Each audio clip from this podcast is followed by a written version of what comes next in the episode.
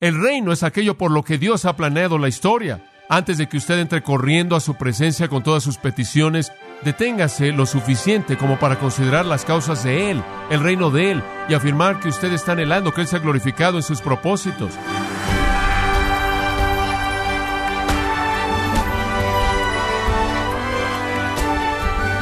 Sea usted bienvenido a esta edición de Gracia a vosotros con el pastor John MacArthur. Las familias que han migrado a otros países, en algunos casos, llegan a obtener doble ciudadanía. Sin embargo, la Biblia nos revela que solo existe una ciudadanía eterna. Pero, ¿qué significa ser ciudadano del cielo? ¿Y cómo puede obtenerse? Bueno, el día de hoy, el pastor John MacArthur, en la voz del pastor Luis Contreras, nos enseñará el valor inmensurable de esta ciudadanía en la serie titulada La oración de los discípulos en gracia a vosotros. La oración es vital. Para el cristiano es lo que el respirar es para el ser humano. Es el, el inhalar la presencia de Dios que nos da vida y nos sustenta. Sin embargo, debemos saber cómo orar, como debiéramos orar. Y tenemos problemas con eso. Según Romanos 8, Pablo dice, no sabemos orar como debiéramos. Y nuestro Señor está aquí ayudándonos a entenderlo correctamente para que lo comprendamos. Y hemos estado viendo en esta oración en particular que el Señor da que no es una oración que solo debe ser recitada, aunque eso ciertamente estará bien. No es una oración que debe ser parte de un ritual, una rutina o liturgia, sino que es un esqueleto a partir del cual todas las oraciones se encuentran su forma. En otras palabras, estas son afirmaciones simples, breves, concisas, que nos abren horizontes increíbles y limitados y panoramas de comprensión y contenido en nuestras oraciones. Hemos estado aprendiendo eso conforme hemos estado estudiando esto una frase a la vez. Estas tres palabras nos presentan tres preguntas que me gustaría tratar de responder, y digo tratar porque no lo puedo hacer en su totalidad, pero voy a tratar de darle algo en qué pensar y creo que es emocionante. Tres preguntas. Pregunta número uno. ¿De quién es el reino? Esa es la palabra tú. Vamos a tomar cada palabra y hacerle una pregunta. ¿De quién es el reino? Es tu reino. ¿Quién es tú? Regrese al antecedente en el versículo 9. Padre nuestro que estás en los cielos, santificado sea tu nombre, venga tu reino. ¿De quién es este reino? Es el reino de Dios. No es un reino humano, es el reino de Dios. No estamos involucrados en un reino humano. Esa no es nuestra prioridad. No somos de este mundo. Hemos sido trasladados de este mundo, nuestra ciudadanía no está aquí.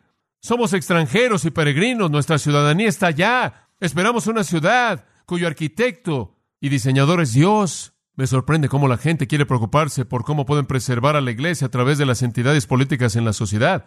No puede hacerse, no lo puede hacer. No hay institución humana que pueda funcionar con el reino, ninguna. Y esa es la razón por la que cuando los cristianos se meten en la política, se encuentran en todo tipo de situaciones extrañas porque usted no puede extender el reino a través de la política de cualquier sociedad. Una de las tragedias en Estados Unidos es que en los primeros años de Estados Unidos, cuando Estados Unidos era cristiano en un sentido mayor de lo que es en la actualidad por mucho, y los líderes del país eran cristianos, la iglesia cedió al gobierno ciertos derechos, dejaron que el gobierno cuidara de las viudas y cuidara de los huérfanos y un sistema de beneficencia social, y se lo dejaron en manos del gobierno porque todos eran cristianos. Ahora despertamos y descubrimos más tarde que el gobierno se ha apoderado de esas responsabilidades sociales que le pertenecen a la iglesia y no sabemos cómo volverlas a recuperar y no nos gusta lo que el gobierno está haciendo con ellas. Y si alguien hubiera pensado en esto hace mucho tiempo atrás, que usted no puede implementar el reino a través del gobierno, quizás no nos habremos metido en esto. Esto es único. No estamos hablando de un reino hecho por los hombres. Vienen y se van. Egipto vino y se fue. Siria vino y se fue. Asiria vino y se fue. Babilonia vino y se fue. Medopersia vino y se fue. Roma vino y se fue y regresará. Grecia, Alejandro el Grande, conquistó todo desde Europa hasta India y el norte de Europa hasta Egipto y ya se fue. Y nada quedó de ese gran imperio. Los historiadores nos dicen que han habido por lo menos 21 grandes civilizaciones, todas las cuales ahora están extintas. Daniel lo dijo. Él lo dijo en referencia a Babilonia pero podría ser dicho en referencia a todas las naciones del mundo. Dios ha contado el reino y lo terminó. Tú has sido pesado en las balanzas y has sido hallado deficiente. Tu reino es dividido. Y esa noche los medos y los persas entraron por las puertas y aplastaron el imperio babilonio. Todos los reinos siguen el camino de toda carne. El poder descendiente del pecado es esa putrefacción, esa destrucción que son inevitables y va a suceder en Estados Unidos. Es inevitable. Es la ley de Dios pero no estamos hablando de eso. Nunca equipararemos a la iglesia con Estados Unidos, nunca equipararemos al reino de Dios con Estados Unidos. El reino de Dios es el reino de Dios y es más grande que una nación, es diferente que una nación. Y entonces nuestra causa es la causa de Dios. Amo este país porque es mi propio hogar y porque Dios nos ha dado grandes libertades aquí y estoy agradecido con Él por ello. Y es porque hay gente aquí que amo y gente que anhelo que conozcan a Cristo, pero su reino es mi causa. Y este país solo va a existir y solo va a ser tolerado en el corazón de Él y en mi corazón, siempre y cuando esté en línea con la causa del reino de Él. Y cuando deja de hacer eso, no tiene derecho de ser perpetuado. El reino de Él es lo que importa, no mi reino, sino el de Él. Y puedo enfatizar eso, como dije antes, usted tiene que aprender en algún punto en su vida de oración y en algún punto en su compromiso con Dios, que no es la causa de usted lo que importa. Como puede ver, es lo que nuestro Señor quiso decir cuando Él dijo, buscad primeramente el reino de Dios y su justicia, y Él se va a encargar de añadir todas estas cosas que te involucran a ti, tu ropa y tu casa y tu alimento y todas esas cosas. Él se va a encargar de eso si usted busca el reino. Y entonces, ¿cómo deben ser nuestras oraciones? Señor, oro porque tú hagas lo que extienda tu reino, lo que traiga tu gobierno y tu reinado. ¿De quién es el reino de Él? De Él. Segunda pregunta, ¿qué es el reino? Y esa es una pregunta importante. ¿Qué es? ¿De qué estamos hablando cuando estamos hablando del reino de Cristo, del reinado de Cristo? Bueno, no podemos cubrir todo. Le sugeriría, si quisiera leer un buen libro acerca de esto, que lea el libro de Alba McLean de La grandeza del reino. Es un libro maravilloso, amplio, que toca ese tema, pero permítame tan solo tocarlo de manera superficial. Muy bien. Y esto es emocionante. ¿Qué es el reino? Cuando decimos venga tu reino, ¿qué estamos diciendo? Bueno, en primer lugar, el reino es una frase, el reino de Dios. El reino de los cielos es una frase que se usa más que cualquier otra por Jesús. Una frase muy común, de hecho, él habla acerca de predicar las buenas nuevas del reino. De hecho, cuando él vino, él dijo, arrepentíos porque el reino se ha acercado. Jesús dijo, yo creo que esto es muy importante. Él dijo esto en Lucas 4:43, debo predicar el reino de Dios porque para esto he sido enviado. En otras palabras, sea lo que sea este reino, es el corazón del mensaje de Él. ¿Por qué? Porque es el corazón del plan, es el corazón de la historia, es el corazón de todo. El reinado y el gobierno de Cristo es el ápice de la historia humana. Nada más importa fuera de esto. Y esas cosas que importan, importan porque se alinean con esto. Jesús pasó todos los años de su vida con sus discípulos, por breves que fueron enseñándoles el reino, el reino, el reino, el reino. Y después Él murió y resucitó y él tuvo 40 días más y en Hechos capítulo 1 versículos 2 y 3 él dijo, les apareció a sus discípulos y les dio mandatos que tenían que ver con el reino de Dios. Él solo le quedaron 40 días, pero fue el mensaje del reino de nuevo y él simplemente siguió hablando del reino, acerca de su gobierno y su reinado. Ahora Jesús habló del reino de tres maneras, pasado, presente y futuro. Él habló del reino como algo pasado, porque involucraba a Abraham, Isaac y a Jacob en Mateo 11 ya estaba ahí. Él habló del reino presente, porque en Lucas 17, 21 él dijo, el reino de Dios está en medio de vosotros, está aquí. Él dijo, y él habló del futuro, porque él dijo, oren, venga tu reino. Ahora, ¿cómo puede el reino haber estado ya en el pasado, estar aquí en el presente y sin embargo necesite venir en el futuro? ¿Qué es este reino? Este reino que está en todo tiempo, este reino que es pasado, presente y futuro, todo al mismo tiempo, este reino que ya fue, ya es y necesita ser. Bueno, los judíos tenían una idea, pensaban que el reino era político. Pensaban que el reino iba a establecerse cuando Jesús viniera y derrocara a los romanos, pero no fue así. ¿Qué es este reino?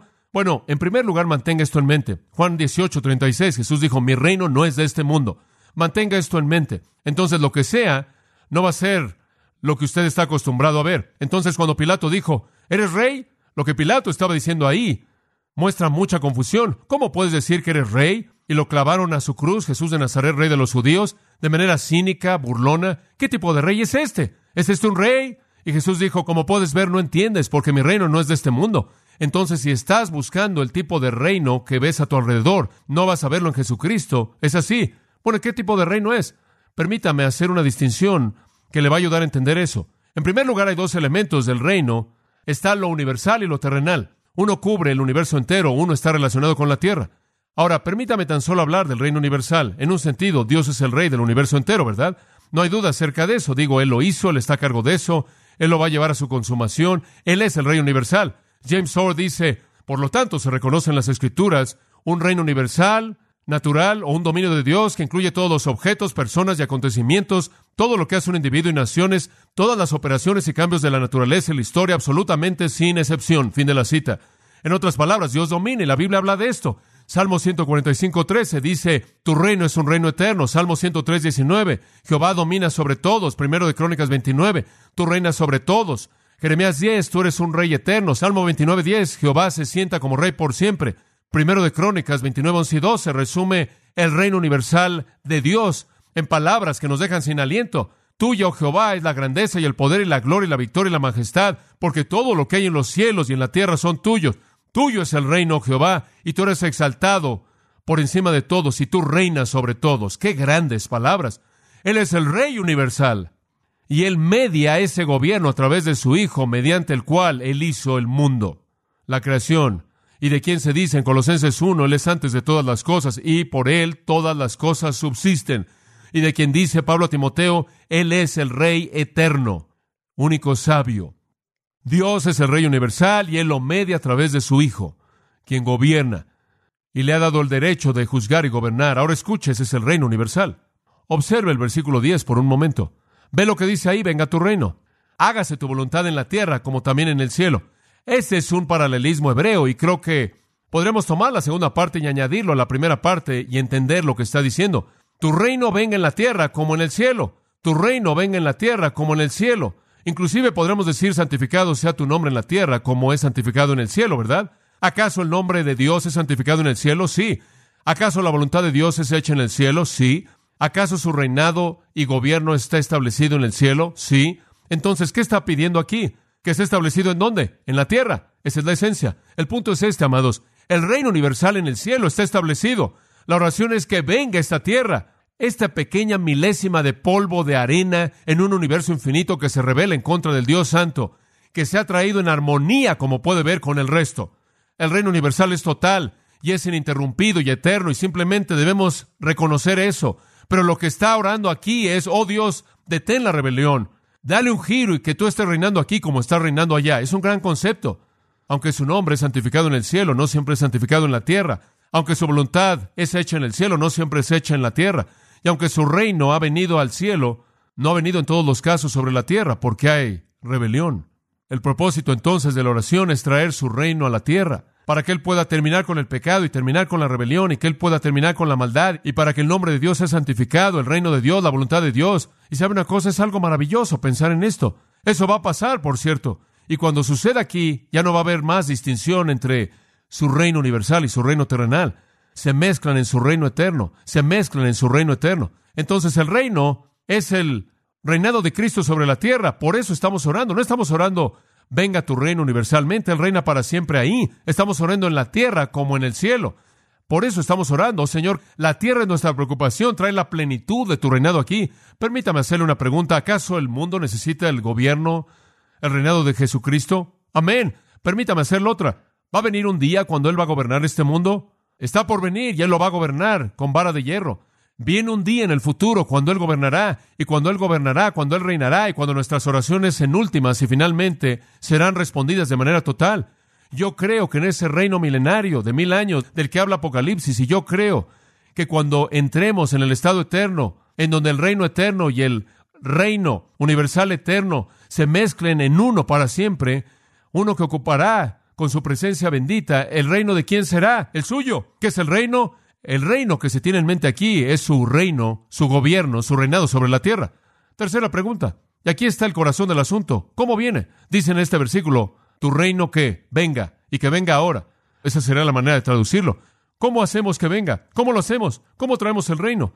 ¿Cómo buscamos esto? ¿Cómo es que esta oración va a ser respondida? Ya hemos hecho referencia a esto, pero permítame darle tres maneras. Creo que esto lo resume. Tres maneras. Número uno, conversión. ¿Cómo puede usted traer el reinado de Cristo a esta tierra? En primer lugar, mediante conversión. Creo que esta es una oración misionera. Creo que esta es una oración por evangelismo. Le voy a decir una cosa. Cristo reina en mi vida, reina en la suya. En ese sentido, Él ha traído su reinado a esta tierra, ¿verdad? Usted lo ve en Lucas 17. Él dijo, no busquen el reino aquí y allá. La gente dice, ¿dónde está el reino? ¿Dónde está el reino? ¿Dónde está el reino? ¿Dónde está la política del reino? Él dice, no lo busquen aquí y allá. El reino de Dios está en medio de vosotros. ¿En dónde?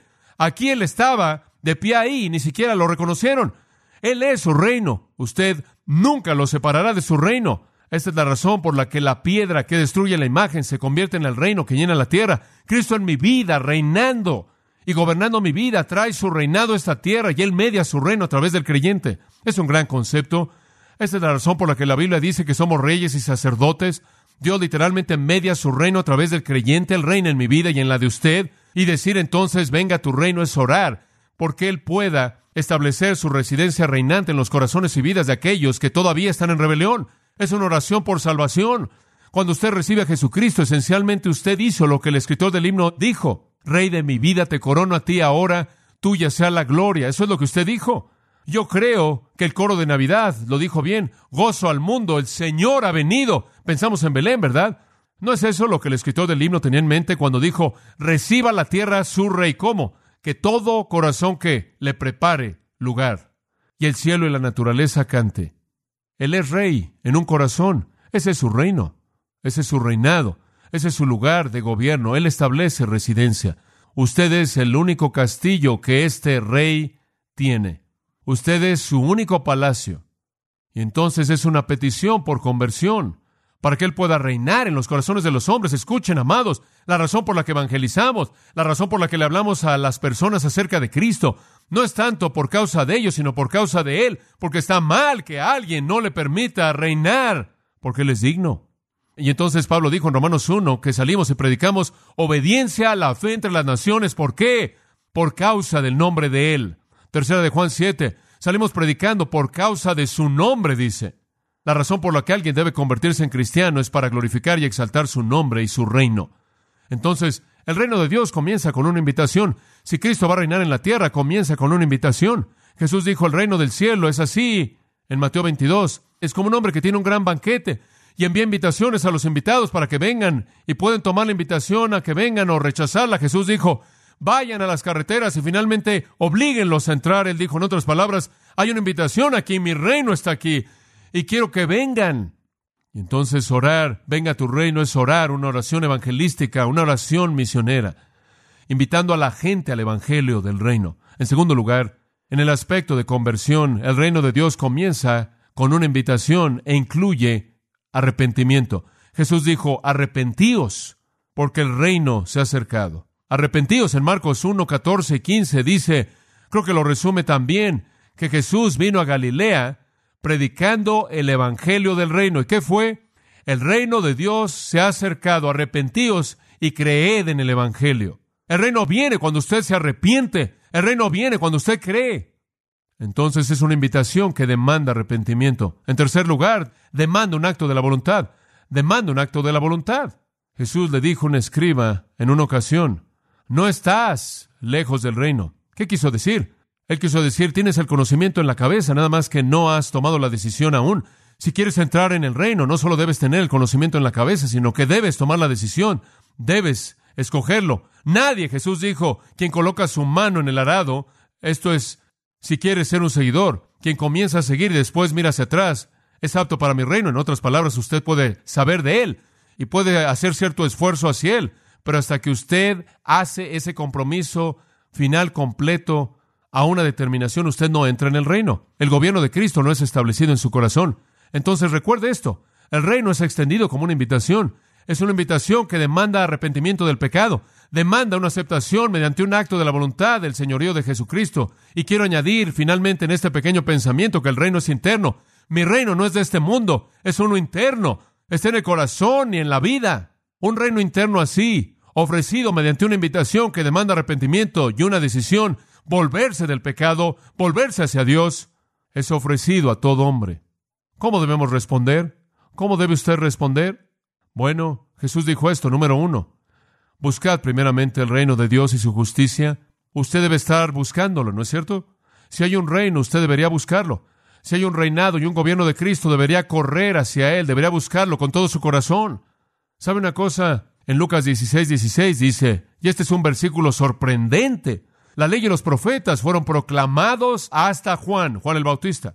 Desde entonces, escucha esto, el Evangelio del reino de Dios es predicado y todos están haciendo el esfuerzo por entrar ahí. Hay muchas maneras de interpretar eso, pero me gusta la que toma el verbo piazzetae, el cual realmente significa entrar de manera violenta. Cuando hay personas cuyos corazones están bien y ven el reino, se apuran por entrar corriendo ahí, literalmente se apoderan de él como cosas violentas. Cuando ven el valor del reino de Dios, están corriendo por agarrarlo. ¿Es esa su actitud? Debemos orar, venga tu reino, en el sentido de que los hombres sean convertidos, para que estén corriendo por aferrarse al reinado de Cristo en su vida. En segundo lugar, debemos valorarlo. ¿Sabe una cosa? En Mateo 13 Jesús dice, el reino es como un tesoro en el versículo 44. Después en el versículo 45 él dice, es como una perla de gran precio. Es invaluable, es inestimable en su valor y nosotros, debido a que vale tanto, debemos correr por aferrarnos a él, debemos recibir el reino. Por fe nos aferramos de él. De labios para afuera, las palabras no sirven de nada. Muchos dirán Señor, Señor, y no entrarán en el reino. El dinero no va a servir. Es más fácil que un camello entre por el ojo de una aguja que un hombre compre su camino al reino. La justicia personal no va a servir de nada porque, a menos de que vuestra justicia exceda la de los escribas y fariseos, nunca entraré en el reino. ¿Cómo? ¿Qué es lo que lo hace? Fe, recibir la invitación, arrepentirse de su pecado mediante un acto de la voluntad, afirmar el Señor de Cristo, ver el milagro interno llevándose a cabo y usted tendrá que buscarlo con todo su corazón porque usted lo valora. Entonces el reino viene mediante conversión. En segundo lugar, creo que el reino viene mediante compromiso.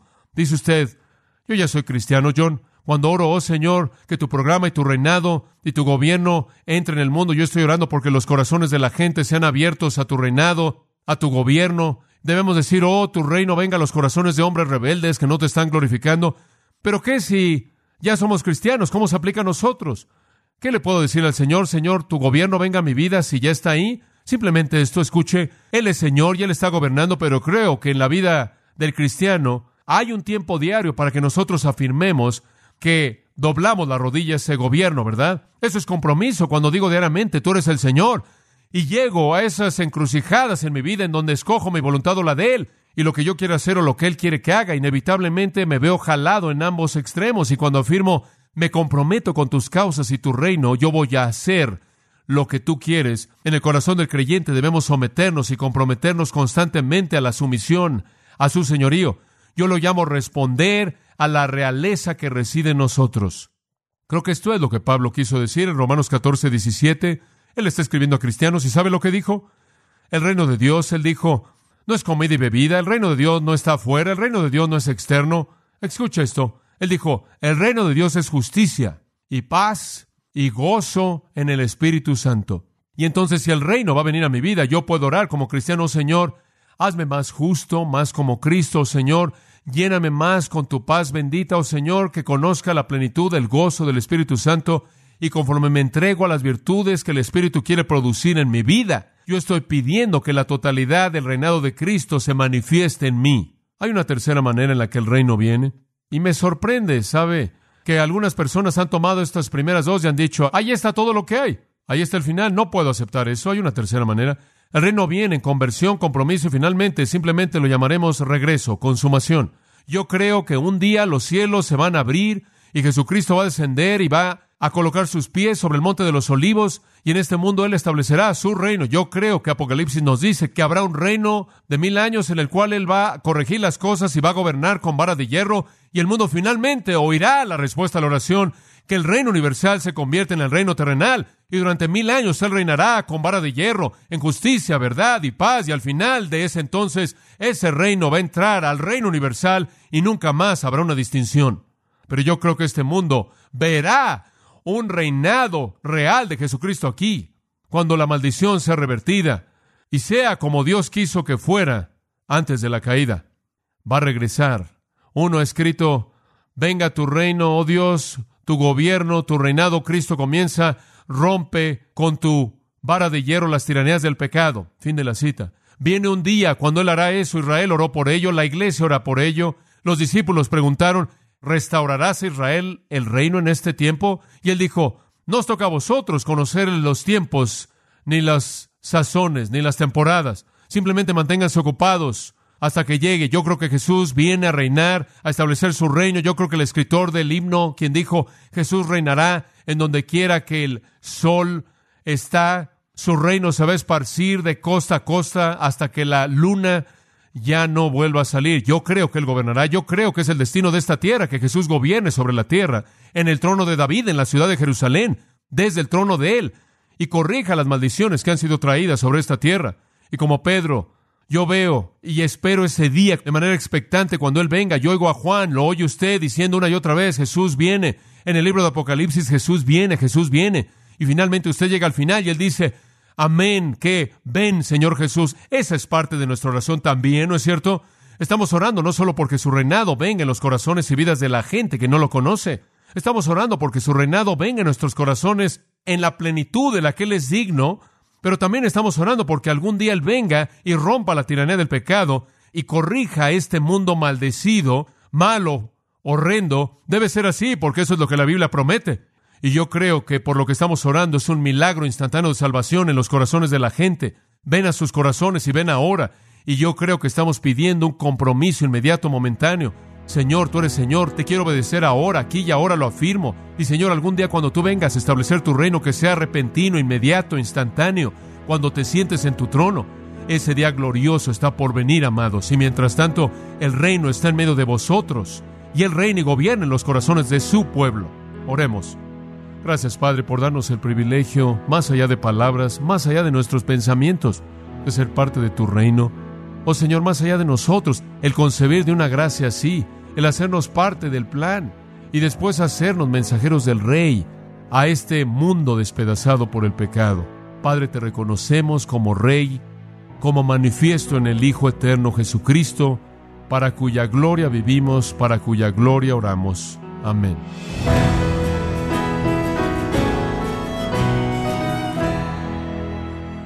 John MacArthur nos enseñó que la venida del reino de Jesús debe ser el deseo de todo creyente. Nos encontramos en la serie La oración de los discípulos, aquí en Gracia a vosotros.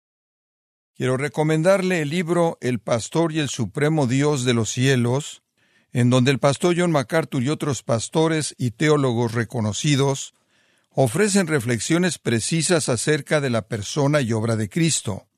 Adquiéralo en la página de gracia.org o en su librería cristiana más cercana. También le quiero recordar que puede descargar todos los sermones de esta serie La oración de los discípulos, así como también todos aquellos que he escuchado en días, semanas o meses anteriores, animándole a leer artículos relevantes en nuestra sección de blogs, ambos en gracia.org.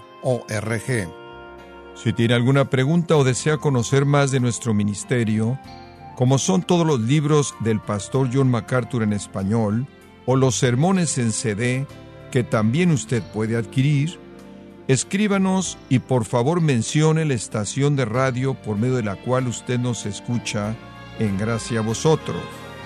Es importante conocer no solo el país y ciudad de donde usted nos escucha, sino también la radio. Para quienes contactan nuestro ministerio por primera vez, pueden solicitar una copia del mensaje de promoción sin costo alguno, un mensaje por oyente únicamente.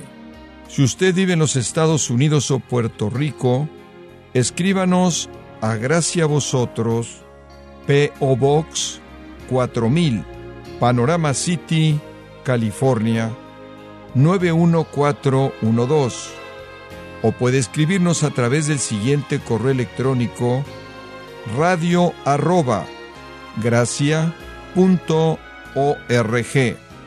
Y queremos agradecerle desde el fondo de nuestro corazón su tiempo y sintonía, y en nombre de John MacArthur y del personal de este organismo, invitarle para que nos acompañe en la próxima edición y así juntos continuar desatando la verdad de Dios un versículo a la vez en gracia a vosotros.